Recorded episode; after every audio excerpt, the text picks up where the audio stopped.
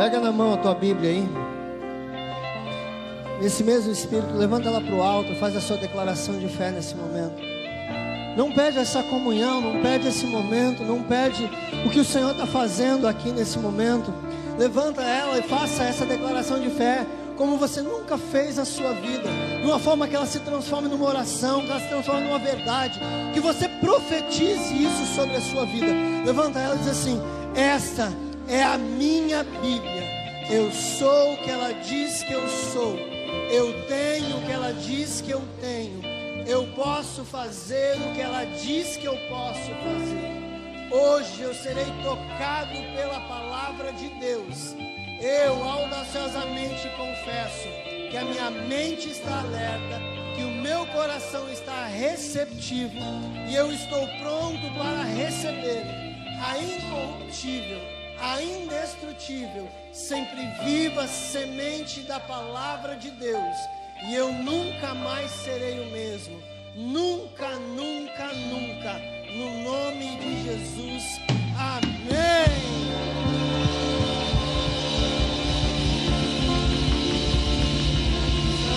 teu nome, Aleluia. Boa noite, igreja. Graça e paz sejam sobre a sua vida, amém? Fica à vontade, pode sentar. Glória a Deus. Tem fogo, tem lenha e tem coisa para queimar aí ainda? Meu Deus. Vamos queimar então, né? Vamos queimar. Deixa eu é, falar a respeito dos nossos pastores, né? Pastor Paulo e a pastora Alessandra estão em missão, missão de semana. Eles estão na Serra Gaúcha, né? Expandindo cada vez mais o reino de Deus, consolidando as lagoinhas implantadas pelo Estado. Eles estavam ministrando em Vacaria e Caxias do Sul, né? Sexta, sábado e domingo, então eles fizeram uma maratona lá de pregação, pregaram sexta, pregaram sábado de manhã, sábado de tarde, sábado de noite, domingo de manhã, domingo de noite. O povo de lá pegou eles firme, valendo, né? Está aí. Então, nós estamos aí para trabalhar mesmo, né? E graças a Deus por isso. Então, sempre que você orar, né? Ore pelo que o Senhor está fazendo no nosso estado. Ore para onde o Senhor tem levado, enviado os nossos pastores para consolidar igrejas pelo estado inteiro, né? Tudo que está acontecendo, que Deus está fazendo. Então, ore pela vida deles, ore por graça, sabedoria, entendimento sobre a vida do nosso pastor, né? Nessa expansão, ele como cuidando de algumas igrejas aqui no estado. Abençoe a vida dele nesse propósito, para que haja discernimento. Abençoe a família deles, sempre que você lembrar, para que o Senhor guarde, né? Tudo que se chama pelo nome deles esse tempo, em nome de Jesus. Amém? Abre a tua Bíblia comigo. No livro de Lucas, Livro de Lucas, capítulo 15.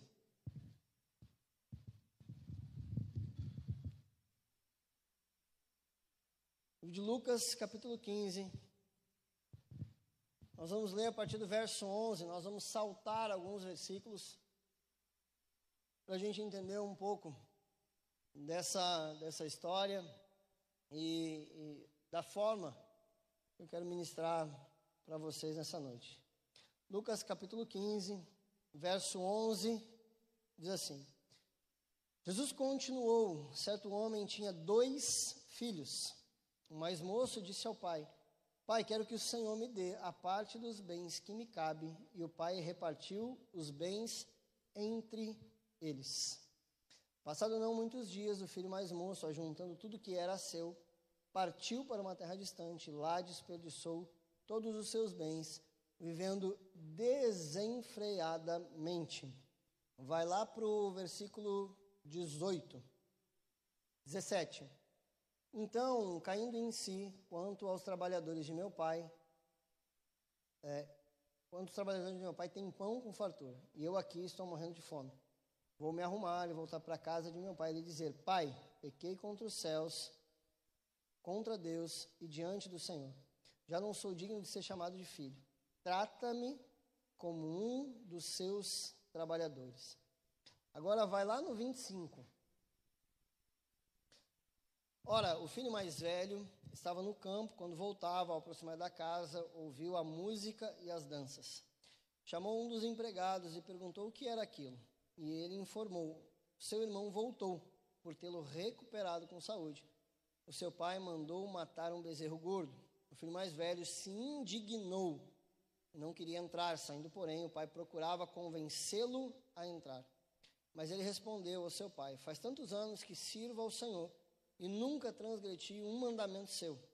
Mas o Senhor nunca fez, nunca me deu um cabrito sequer para fazer numa festa com os meus amigos.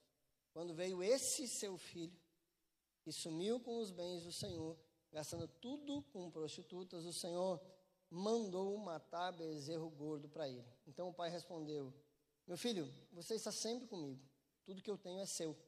Mas era preciso festejar e alegrar-se, porque o seu irmão que estava morto reviveu, estava perdido e foi achado. Senhor, em nome de Jesus, esta é a tua palavra, Deus, e nós sabemos que é ela quem dá frutos, não é a nossa oratória, a nossa forma de pregar, Senhor, aquilo que nós falamos, mas é aquilo, Deus, que está alinhado com a tua palavra. E nós pedimos para que essa palavra dê o fruto necessário nessa noite, mudando os nossos corações, transformando as nossas vidas.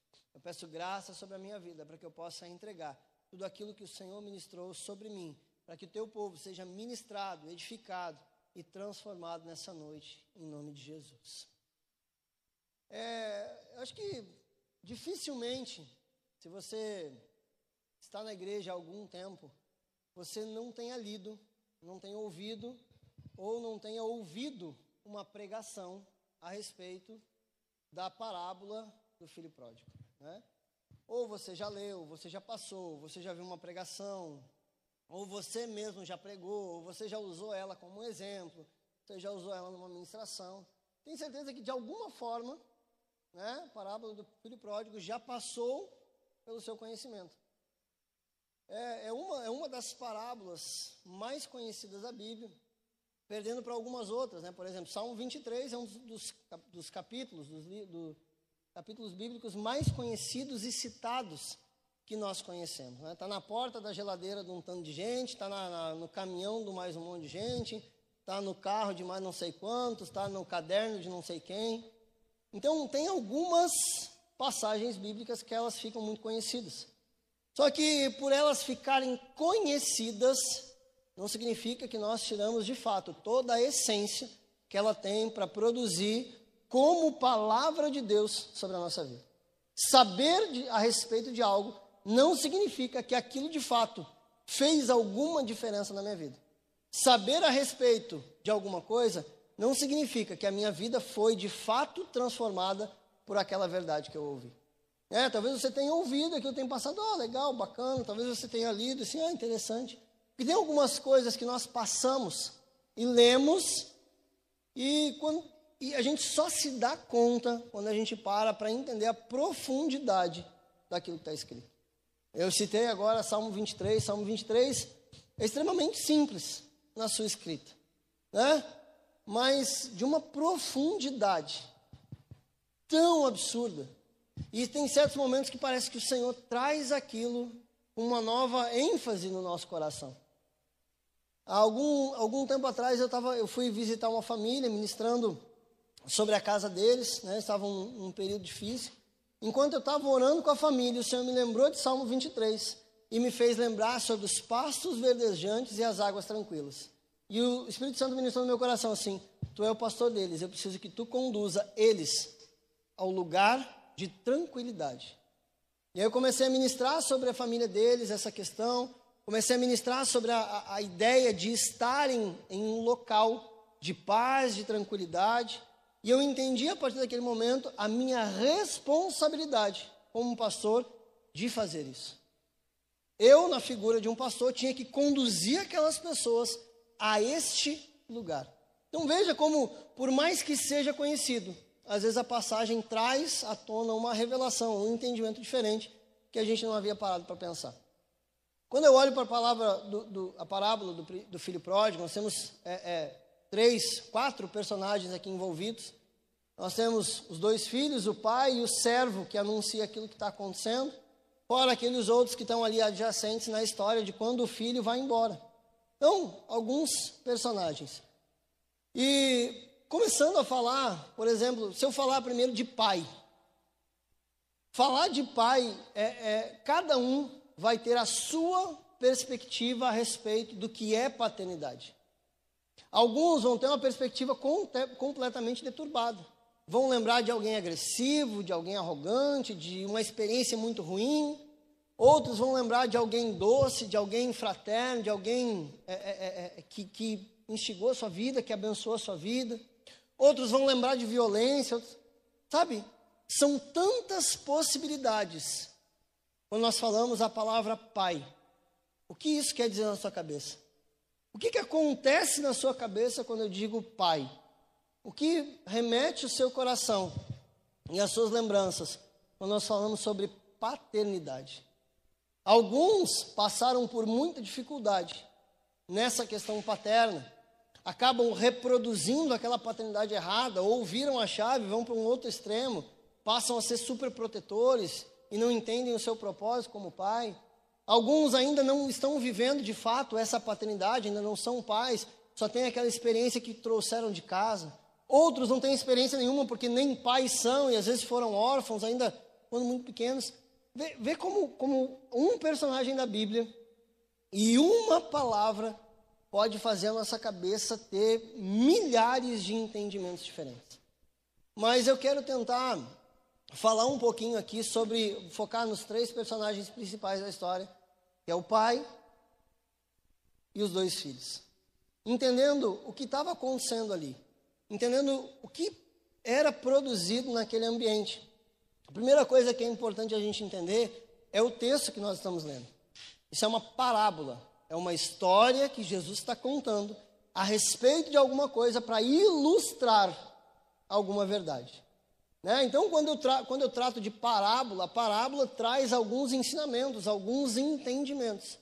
Originalmente, essa parábola, Jesus está contando para aqueles mestres da lei, para os fariseus, para aquele bando de gente religiosa, mostrando para eles que havia um pai bondoso, alguém que amava os seus filhos e mesmo amando os seus filhos, aquele, um dos filhos tinha saído de perto dele.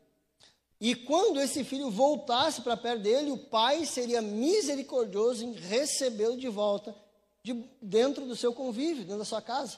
Então ele está dizendo para aqueles fariseus, para aqueles homens, para aqueles religiosos, que em algum momento a palavra iria alcançar os gentios e os pecadores, e esses gentios e pecadores retornariam para a casa do Pai. E eles retornando, ele já ilustra o que aconteceria com o irmão mais velho que tinha ficado em casa, que é aqueles, os religiosos. Né? Esses caras aqui, os gentios, eles vão voltar para o meu convívio, eles vão voltar para a minha segurança. Mas vocês vão ficar bravos porque vocês têm um acesso, vocês sempre tiveram acesso ao, ao meu pai, ao pai e nunca usufruíram de tudo que ele está dando. Ele está mostrando uma verdade futura sobre o que aconteceria a partir da proclamação do Evangelho e já dizendo como que se comportariam aqueles que detinham a verdade para com eles. Então essa é a aplicação original da palavra. Se pudesse encerrar aqui, Deus te abençoe, né? até porque a palavra de oferta já foi eita atrás de toma, né? Foi uma atrás da outra ali, o senhor Guilherme veio, ó, bombando, né? Mandando a gente converter na alta ali, né? Irmão, oferta, mas converte, né? Converte teu coração, oferta, ministra diz, ministra oferta, mas converte teu coração, né? Gente já podia encerrar o culto aqui com essa aplicação e teria esse entendimento. Mas quando a gente avança e tenta aplicar essa parábola aos tempos atuais, eu queria tentar olhar isso contigo de algumas outras formas. De dois filhos estavam dentro de uma mesma casa, de um pai misericordioso, de um pai bondoso, mas ambos estavam perdidos. Que a gente tem, a gente sempre prega do filho que volta. Né? 90% das pregações estão focadas no filho que vai embora e que volta. Mas tem um filho que ficou que está tão perdido quanto aquele que foi embora, só não teve coragem de fazer a mesma coisa. Ele só não teve o ímpeto de fazer o que o outro fez. Mas ele tinha tanta vontade quanto o outro. Um era mais corajoso e o outro menos. Mas que os dois queriam resolver aquela situação, fazer alguma coisa diferente, ambos faziam. E quando a gente olha para esse contraste sobre o pai, nós podemos entender que dentro da ilustração de Jesus, o problema não era o pai. Não era alguém que tinha gerado um lar disfuncional. Porque muitos problemas dentro de família vêm por causa de lares disfuncionais. De pais e mães que não entendem o seu propósito, não entendem o seu lugar na relação, qual é, o que, que eles têm que fazer na vida do filho, qual é o entendimento que eles têm que ter. E acabam né, fazendo as coisas da forma errada. Se você quiser entender um pouquinho mais, estamos abertas as turmas do curso Gerações, Pais e Filhos, né? Depois vamos falar depois do final, você pode procurar Guilherme Letícia ali para ter mais informações, para entender o papel dos pais nesse tempo, nesse processo. No século 21 tem sido cada vez mais difícil ser pai no meio de uma cultura digital. Mas enfim, o foco da história não está no pai. A Bíblia não apresenta problemas no pai. A Bíblia não fala que aquele era um lar disfuncional. Até porque a prefiguração dessa parábola, Jesus estava dizendo que o pai era Deus. Então ele não ia apresentar Deus como um pai que teria gerado um lar disfuncional mesmo numa parábola. Então, o que, que acontece se tem um bom pai e os filhos saem fora? Para para pensar no contexto de igreja. Quem é o cabeça da igreja? Meu Deus. Vou dar a resposta para vocês, vocês me ajudam. Jesus, tá? Essa é a resposta. Quem é o cabeça da igreja? Ah, viu? Precisava soprar a resposta para vocês. E às vezes a igreja não está completamente fora do caminho. Não está tudo atravessado. Será que o cabeça está errado? Ou o corpo não está ouvindo a cabeça? O corpo não está seguindo a orientação de quem é cabeça. É mais ou menos essa a ideia da parábola. É uma história sobre dois filhos perdidos dentro de uma casa. Filhos que tinham acesso a tudo que era necessário, mas acabam ou não usando o que, lhe era de, o, que, o que lhes era de direito, ou usando aquilo de forma desordenada. Porque um não acessa aquilo que tem direito. E o outro transforma aquilo que ele tem direito em um tempo de libertinagem.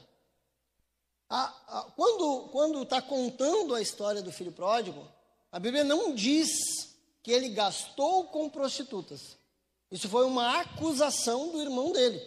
No final da história, o irmão dele usa, lança essa acusação. A Bíblia, quando está contando a história dele, não diz.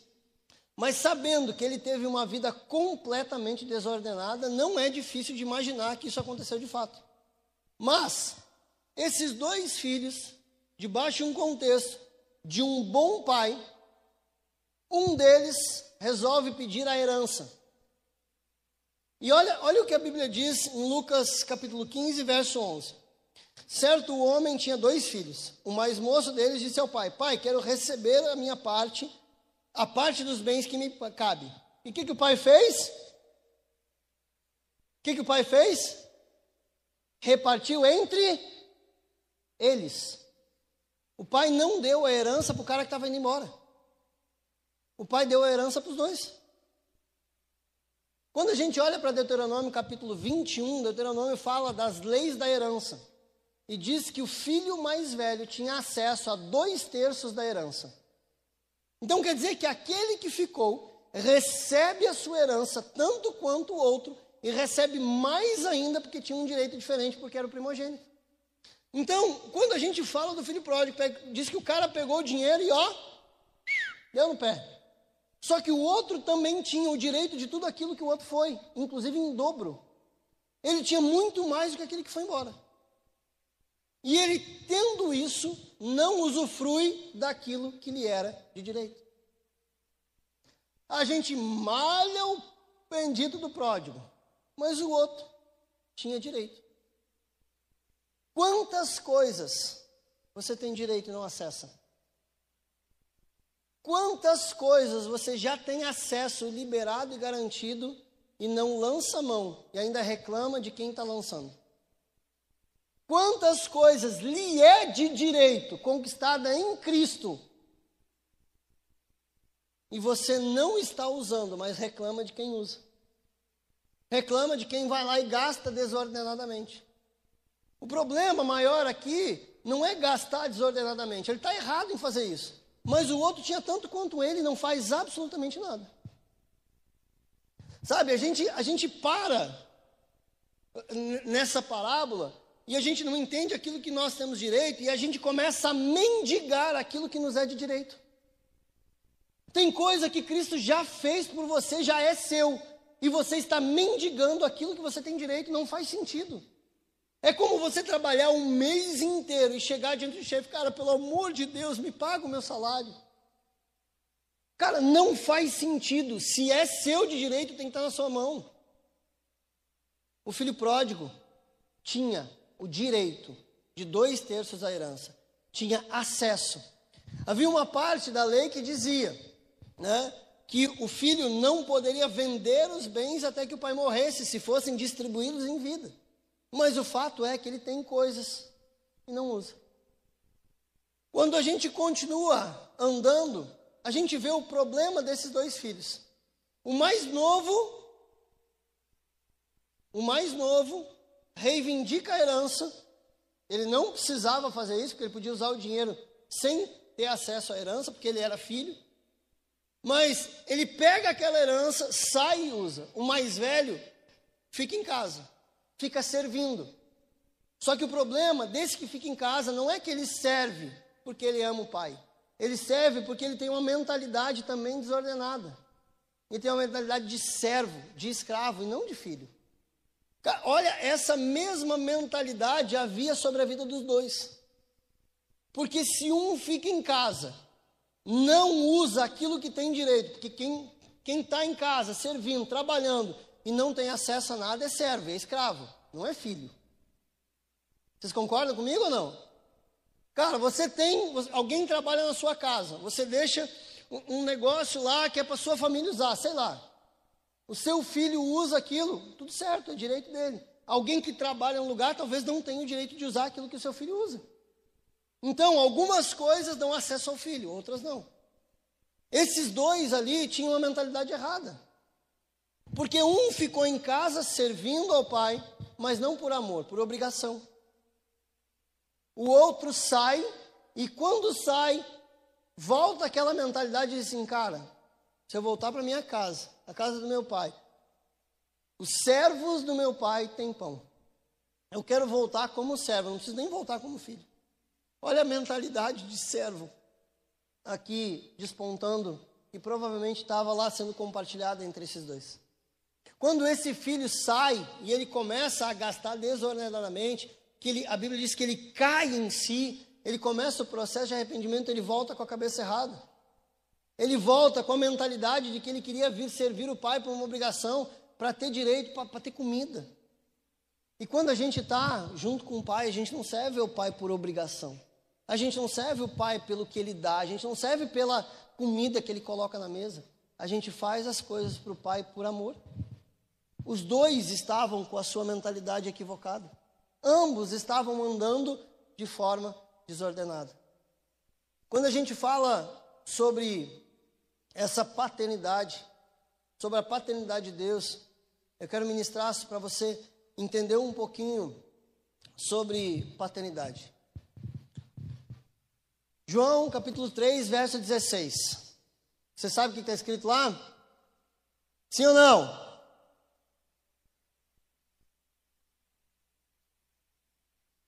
Porque Deus amou o mundo.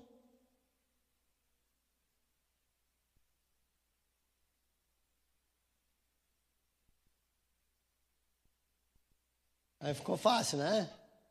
Aí vocês estão de barbado, né? João 3,16 não pode nem projetar, né? Vamos, vamos entender uma coisa aqui sobre paternidade. O que Deus faz para lhe dar acesso de filho as coisas que você tem direito. João capítulo 3, verso 16, é uma das maiores declarações de amor de Deus para a humanidade. Cara, esse é outro versículo extremamente conhecido, mas que às vezes não, a gente não retira a essência, a verdade de todo do que tem escrito ali. A Bíblia diz que ele deu o seu único filho. O filho unigênito. O ser unigênito diz que, eu, que ele era único. Quando a gente começa a falar sobre paternidade, Deus declara em João 3,16, dizendo que Deus deu o seu único filho, para que todo aquele que não pereça, todo aquele que crê não pereça, mas tenha a vida eterna. Quando a gente avança no entendimento da palavra de Deus, você chega em Romanos, capítulo 8, verso 29. Romanos, capítulo 8, verso 29, não fala mais sobre unigênito. Fala sobre o primogênito. O primeiro de muitos irmãos. No, no momento em que Cristo entrega a sua vida por mim na cruz do Calvário, do Calvário, na cruz do Calvário, é, fala rapidinho três vezes para ver se não enrola também, né? Quando Jesus entrega a sua vida na cruz do Calvário, ele me dá o direito e acesso ao ser filho. João capítulo 1, verso 11 e 12. Abre a tua Bíblia aí comigo. Achou? Diz glória a Deus. Não achou? Desespera um pouquinho. E mistureba. Bota no telão então. João 1, 11. Veio para o que era seu, mas os seus não o receberam. Versículo 12. Contudo, aos que o receberam, aos que creram em seu nome, deu-lhes o direito de se tornarem Deu, deu o direito de se tornarem, cara, fala com verdade aí. Deu o direito de se tornarem. Quando eu olho para João, capítulo 3, verso 16, ele está declarando o seu amor pela humanidade. Lá em Romanos ele diz: O meu amor está declarado, e agora eu sou o primeiro entre muitos. Eu não sou mais o único, eu sou o primeiro. Em João, capítulo 1, ele está declarando, dizendo assim: Olha, eu vim para aqueles da minha pátria, eu vim para Israel, mas Israel não me recebeu. E agora então eu dou direito para que todos aqueles que crerem em meu nome se tornem filhos de Deus. No momento então que você recebe a Jesus, no momento que você entrega a sua vida para Jesus, você tem o direito de ser chamado filho de Deus. Como filho de Deus, você tem acessos que antes não tinha. Você tem lugares em que você entra que antes você não podia entrar. Você tem direito a coisas que antes você não tinha. Você acessa, você pega, você usa coisas que antes você não podia usar. Agora você é filho de Deus. Qual é o problema em ser filho de Deus? Porque às vezes filho, os filhos de um bom pai andam desordenadamente.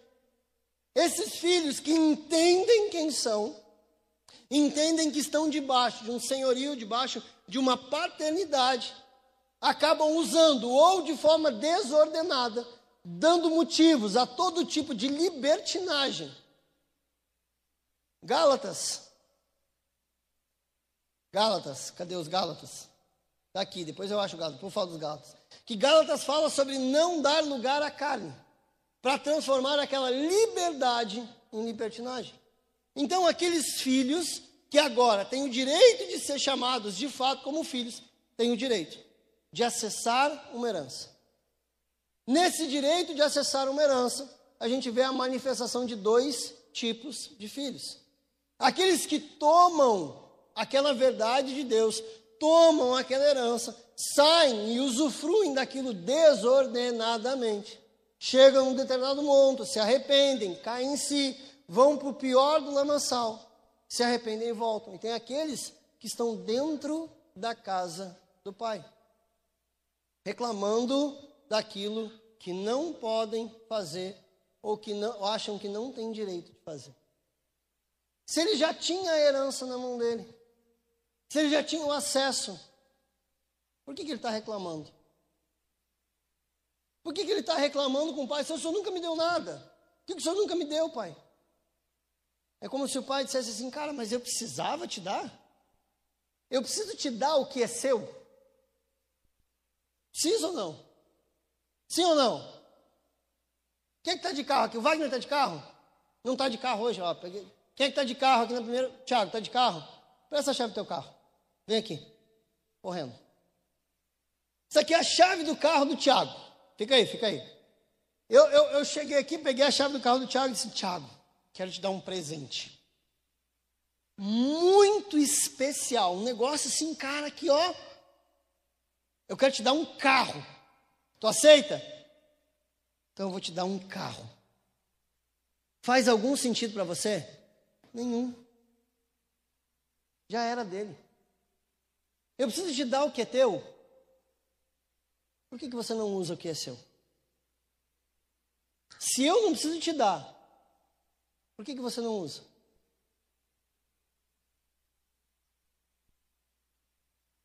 João, capítulo 3, registra uma história. Nicodemos. Nicodemos, na sua conversa com Jesus, Nicodemos fala sobre é, é, no diálogo deles, Jesus diz para ele que o homem precisa nascer de novo. Isso vale para todo aquele que é crente e para aquele que é feio também. Os que são feios também é a única forma que se resolve isso. Tirando a parte do dos feios, né? eu sou um cara que não precisaria nascer de novo. Minha filha diz isso. Como eu não tenho mais a mãe para dizer, né? Então a gente ensina os filhos. Ensinei a Aninha a dizer papai bonitão. Eu preciso de cura, né? Na minha autoestima. de cura. Nessa conversa de Jesus com Nicodemos, Jesus fala sobre o novo nascimento.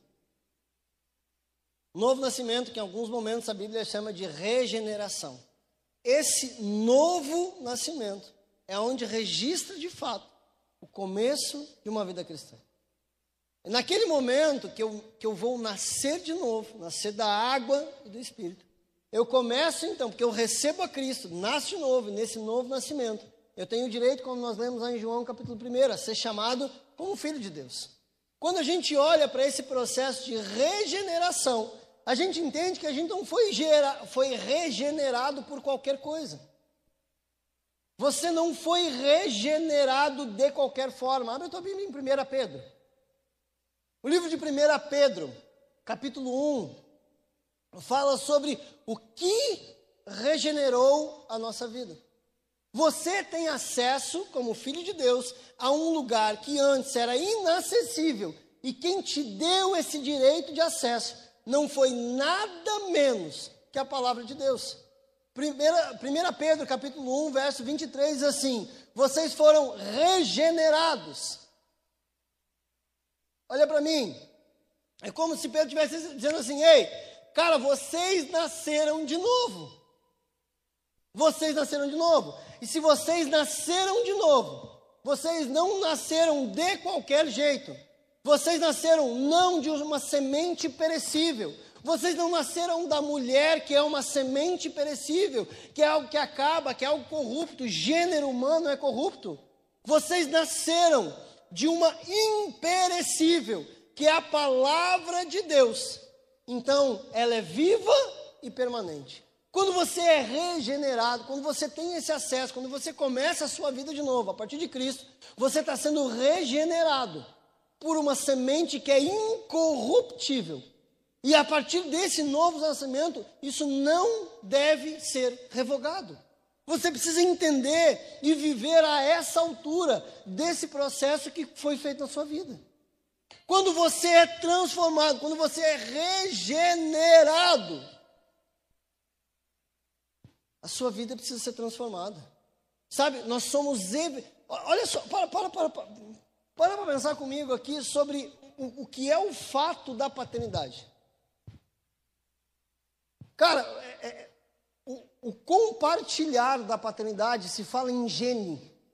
Se fala em compartilhar quem eu sou, de fato, geneticamente.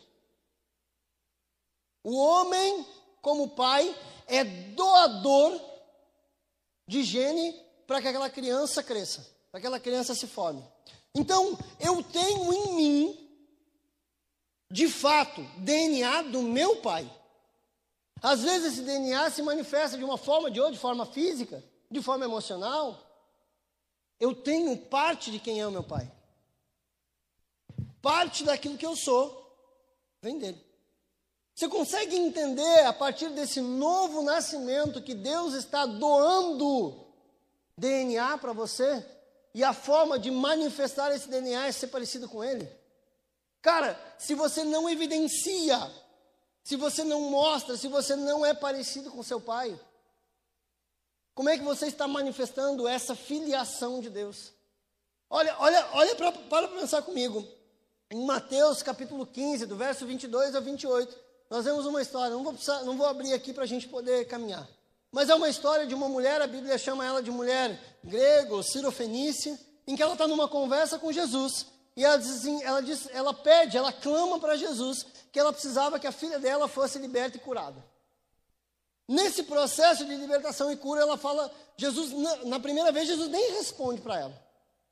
Jesus ignora completamente o pedido dela.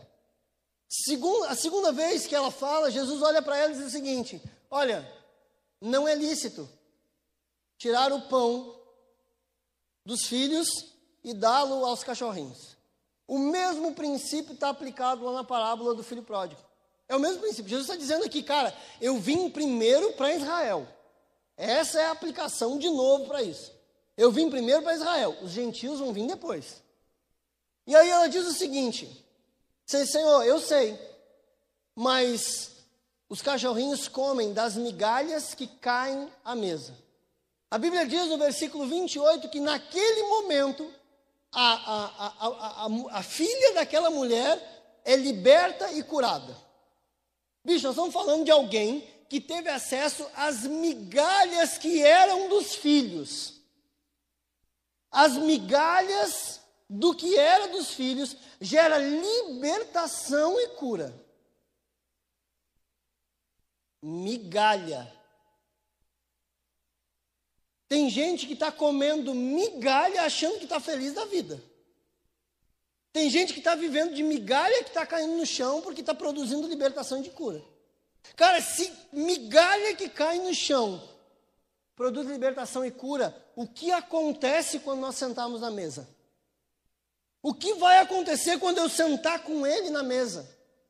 Quando eu compartilhar do pão sentado à mesa com Jesus? O que acontece quando eu de fato tomo o lugar de filho? Cara, tem filho que não está aproveitando, é isso que ela está dizendo. Tem um monte de filhos, Jesus, que não está aproveitando. Dá para mim então, se eles não querem. Tem um monte de filho que tem direito a uma herança maravilhosa e não usa aquilo que tem direito.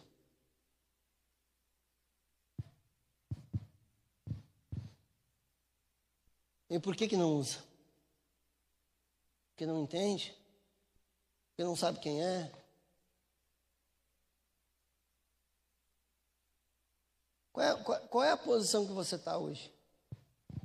Qual é o lugar que você está hoje, dentro desse processo de paternidade? Você não entendeu quem você é ainda. Cara, nós temos acesso irrestrito a Deus. A única coisa que faz separação entre nós e o nosso Deus é o pecado. Não tem mais nada que nos separe dele. Absolutamente nada. E você tem direito a todo esse acesso. Você tem direito a toda essa herança. E quando eu digo herança, meu irmão, eu não estou falando só de dinheiro. Que dinheiro é tão pouco para Deus. Cara, dinheiro é. Dinheiro. É só dinheiro. Dinheiro é tão bom e tão importante que o céu vai ter rua de dinheiro. Né? O, o, o, tem tanto ouro no céu. Diz o que, que eu faço com esse ouro? Bota na rua aí mesmo, bota, faz. Faz asfalto com essa porcaria aí. A Bíblia não diz isso? O que, que vão ser as ruas? de ouro. Então, cara, tá todo mundo tão desesperado por ouro que vai virar asfalto. Né? É tão bom e tão importante. Cara, dinheiro então é só dinheiro. Eu estou falando de um tanto de outras coisas que tem na presença do Pai. Nós vamos voltar aqui para a história. Olha só. Olha, olha, olha o que acontece quando a gente caminha na história do filho, do filho pródigo, Lucas capítulo 11, verso 20. Verso 20 diz assim: Estando ainda longe, Eu quero começar a, a olhar para esse texto para a gente entender as coisas que nós estamos perdendo em Deus.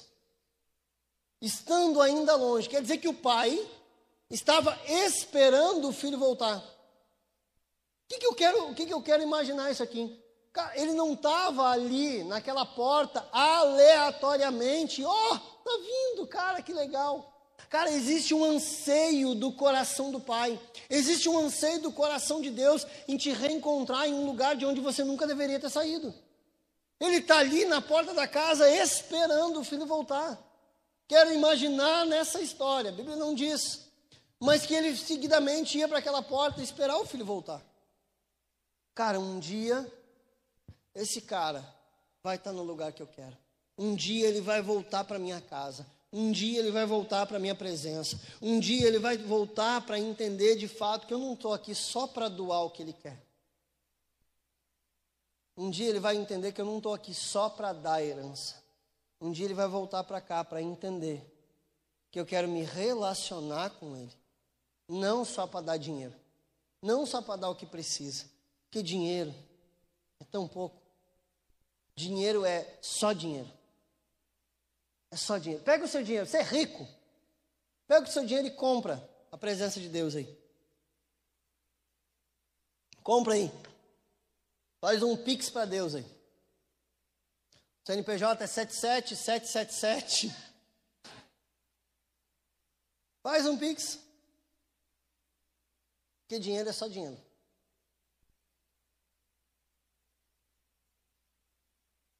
Deus não está preocupado em doar os bens dele. Ele quer se relacionar com os seus filhos. Versículo 20 indica que o pai aguardava de alguma forma, ele esperava a volta do filho. Talvez a ideia de receber de volta o filho desordeiro e ingrato possa aparecer no nosso coração com muita tristeza. Para para pensar, você que é pai, quem é pai aí? Dá um glória a Deus aí. Os homens estão sempre fracos, né? Se falar para as mulheres, elas gritam, né? Mas não dá para perguntar para as mulheres, né? Quer ver quem é mãe aí? É, meia boca. Mano, você que é pai, o filho vai embora, gasta o seu dinheiro, pede uma coisa, né, que deixa você chateado. Isso, a volta dele gera um senso, uma ideia, uma questão de tristeza. Mas não é assim que Deus olha para esse processo. Deus estava ali na porta, esperando o filho voltar, cheio de amor e compaixão. Sabe? É quando a gente consegue entender que o Pai está sempre nos esperando. Ele está sempre ali pronto para nos receber de volta, indiferente da questão que nós fizemos. Diferente da besteira que a gente fizer, ele vai estar tá ali. Isso para nós é quase inconcebível. Porque a gente trata as pessoas como descartáveis. Se a pessoa errar comigo, erra uma vez só. Né? Por disso, tem mais. Pois é, Deus não faz isso. Que bom, né? Pensa na paciência que Deus tem contigo.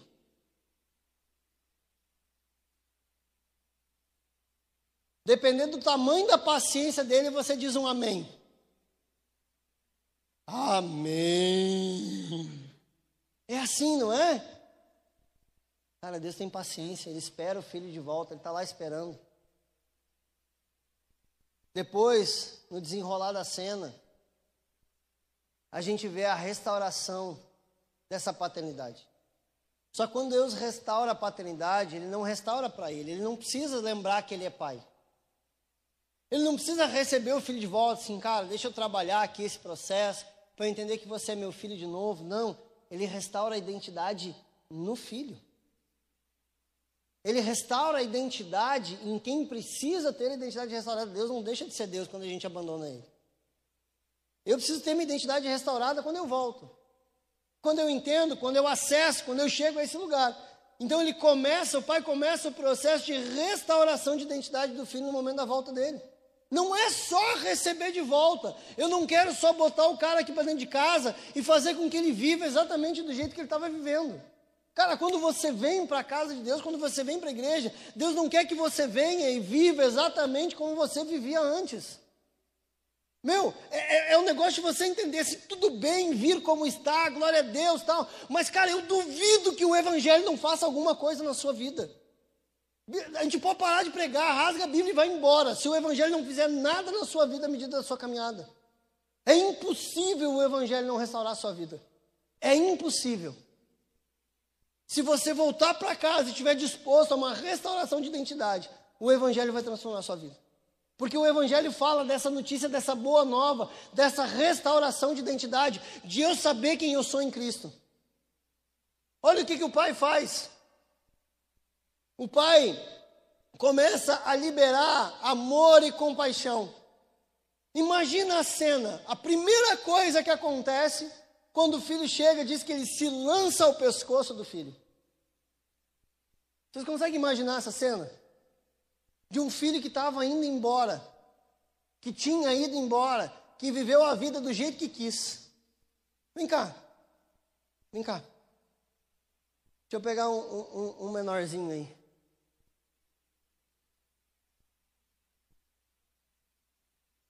Aqui. Impossível. A primeira fileira, né? Eu vou pegar no. Não tinha. Deixa eu tomar uma água aqui. Tomar água às vezes é melhor que falar, irmão. Prende, anda com a garrafinha d'água embaixo do braço. Sentando a gente na igreja que anda com um squeezezinho, né? Dá um gole aqui e tal. Cara, imagina a cena. Paizão. Aqui. Ó. Esse aqui é, é o sem vergonha do filho. Né? Esse, esse cabo aqui era safado.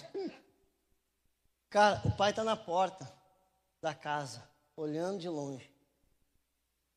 Corado na porta da casa, assim, ó. Bota a porta da casa aqui, ó, do ladinho. Escorado na porta da casa. Não vai quebrar esse negócio aí.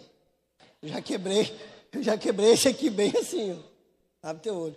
Cara, o pai está escorado na porta da casa, olhando de longe. E o filho com aquela cara de tristeza, né? A cara de tristeza, rapaz, me ajuda aí.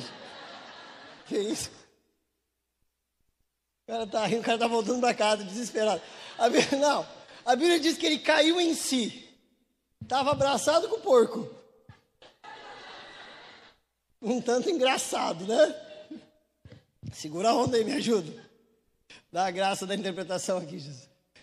Está voltando embora. Desesperado. O pai está vendo ele de longe. O pai estava esperando a chegada dele. O pai estava esperando ele. Pai, como se fosse aquele dia de tarde, todo dia que o pai chegava em casa, depois do trabalho, parado na porta da na porta de casa, olhando, esperando seu filho voltar, tomando um cafezinho, né? Esperando o filho voltar. De longe, ele vê o filho. Esse cara está desesperado porque ele não sabe o que vai acontecer quando ele chegar em casa. A cabeça dele está passando um milhão de coisas. É assim quando a gente está voltando para casa. É assim quando a gente está voltando para Deus. É assim quando a gente encontra o caminho da restauração. A gente não sabe o que, que vai acontecer, o que, que Deus vai falar, o que, os irmãos vão pensar. Eu imagino que um dos caminhos mais longos, e não é em termos de distância, mas mais longos e mais difíceis foi o caminho desse cara aqui depois que ele se arrependeu. O tanto de coisa que ele teve tempo para pensar. E quando o pai vê ele de longe, os dois começam a se aproximar, daí vira aquela cena de filme, né? Câmera lenta. Não, melhor não. Melhor não, deixar assim. Eles começam a se aproximar, a primeira coisa que a Bíblia diz, ela diz assim, versículo 20: E arrumando-se foi para o seu pai. Vindo ele ainda de longe, quando seu pai o avistou, compadecido dele, correndo, o abraçou e o beijou. Correndo. o abraça e o beija. Pera, pera, pera, pera, segura aí. Está aqui esse processo comovido, amor, carinho.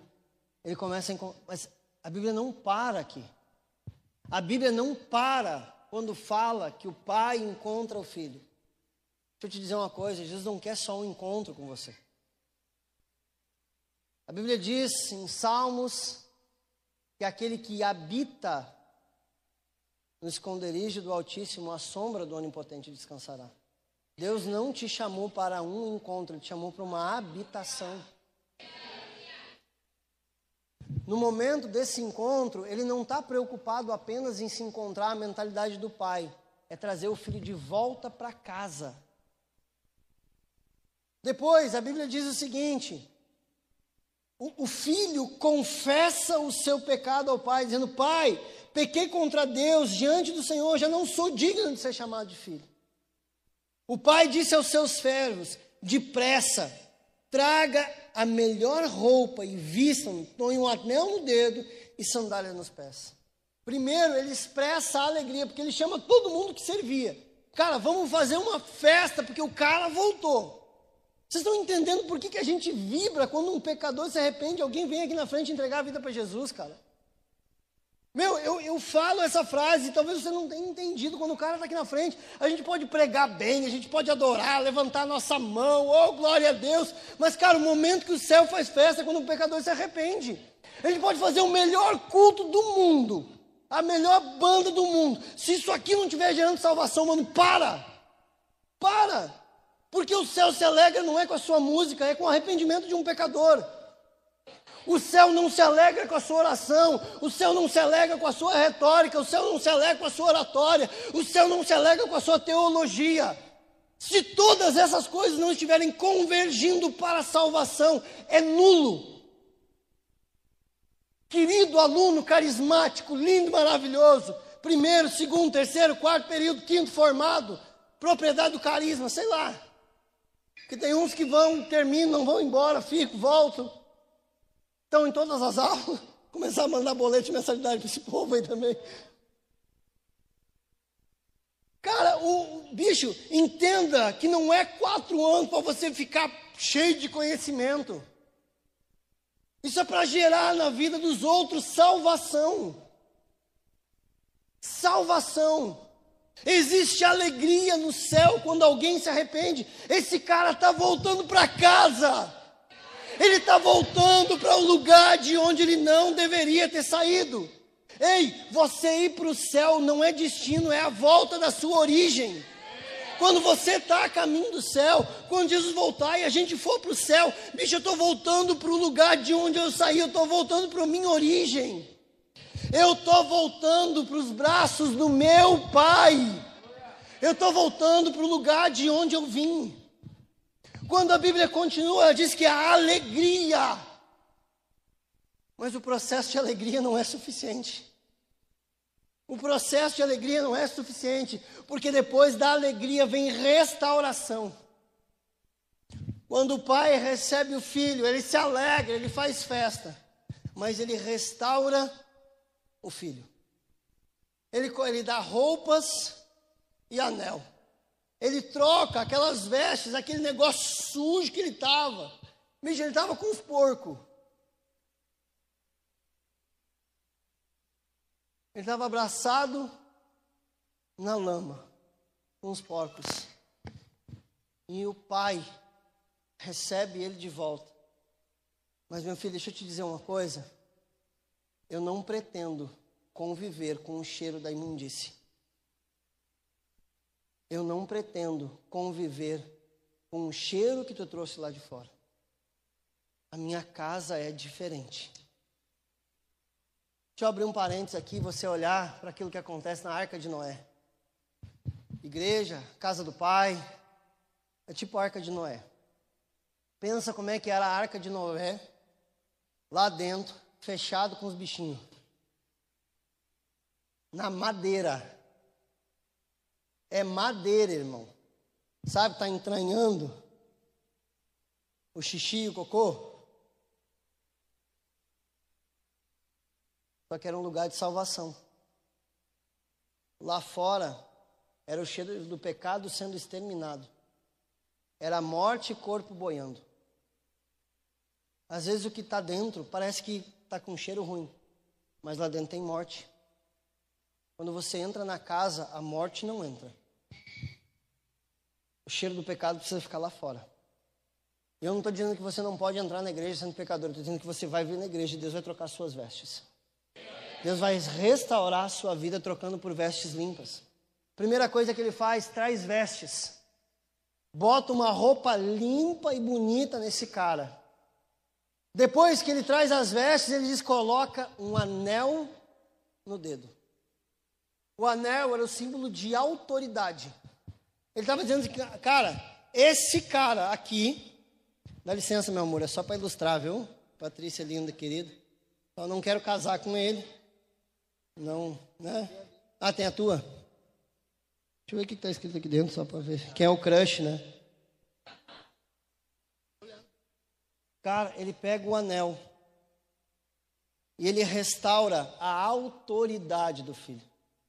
O anel carregava o selo da família. Esse cara pertence à minha família. Quando você volta para Jesus, quando você começa essa caminhada, quando você inicia, além de limpar a sua vida, ele te dá uma família para pertencer. Esse anel no seu dedo significa eu pertenço à família de Deus. Ele está restaurando essa, essa autoridade sobre o filho dele.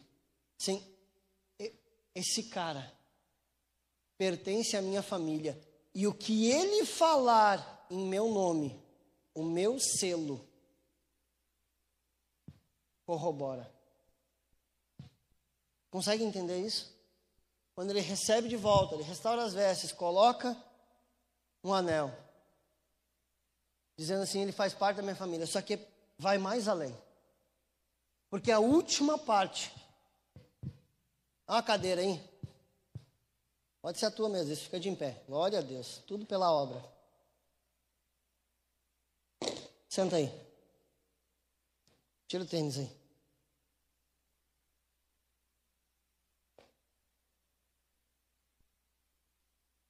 Mas que barbaridade.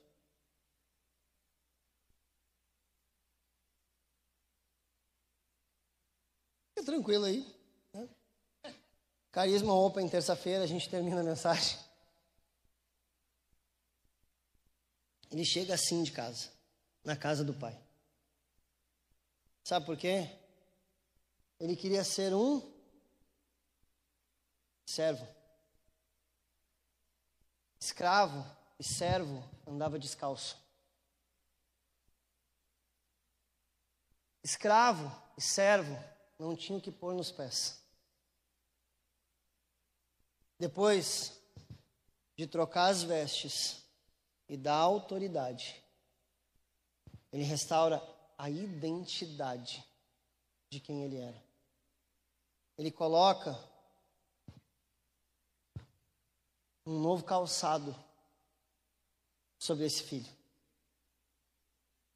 Esse novo calçado está dizendo assim: deixa eu te dizer uma coisa. Olha para mim aqui. Deixa eu te dizer uma coisa. Esse calçado que eu estou colocando em ti ficou meio grande, né? Tudo certo. Maravilhoso. Isso aí. Que número do calça, pastor? De 38 a 45. Pede pastor, cabe qualquer coisa, mano. A gente é abençoado, né? Vou deixar assim. Aquilo que não serve vira semente, vamos embora, tá tudo certo. Jesus, ele está falando aqui nesse termo que além de receber aqueles, aquele que estava fora, ele restaura a identidade deles. Deixa eu dizer uma coisa: você não é servo. Não aqui nesse momento. Você é meu filho. Os filhos andam calçados. Os filhos são diferenciados daqueles que são escravos. Ele assume uma identidade de filho. Deus não quer só te trazer para a igreja. Deus não quer só alcançar o teu coração. Ele quer alcançar o teu coração, trocar as tuas vestes restaurar a tua autoridade e te dar identidade. Servos andam descalços, filhos andam calçados. Filhos andam calçados. O que você precisa? É a sua identidade? É a sua autoridade que precisa ser restaurada? O que você precisa hoje que Deus faça? Para que você entenda que você é filho. Por último, mas não menos importante, tinha um outro que estava reclamando e mendigando, mesmo tendo acesso a tudo isso que o outro tinha. Os filhos têm acesso à herança, os filhos têm direito e usufruto de tudo que é do pai. Se você é filho, o que, que você precisa do pai nessa noite? O que, que você precisa dizer para Deus, Senhor, eu preciso disso hoje? Eu não sei como é que é o seu coração em relação à paternidade, em relação a entender Deus como Pai. Eu agradecer a vocês, muito obrigado. O pai e o filho, muito promissor. Pode deixar o negócio aí do lado aí, depois eu boto. Aqui, ó. O que você precisa do pai hoje? O que você precisa lembrar hoje? É uma noite de salvação, é uma noite de graça, é uma noite de retorno, é uma noite de você entender sobre a sua identidade, sobre a sua autoridade. Você pode se colocar de pé para nós ministrarmos ao Senhor? Eu queria que você desse liberdade ao Senhor para ser ministrado nessa noite. Eu queria que você fechasse os seus olhos nessa noite e dissesse: Senhor, eu, eu sou teu filho, mas nem sempre eu entendo, nem sempre, não. Nem sempre eu entendo, nem sempre eu entendo nem sempre eu entendo. Nem sempre eu entendo o que fazer, Senhor. Nem sempre eu entendo em que momento eu estou. Fecha os teus olhos. Fecha os teus olhos e seja ministrado pelo Senhor nessa noite. Você precisa ter a sua paternidade restaurada. Você precisa entender quem você é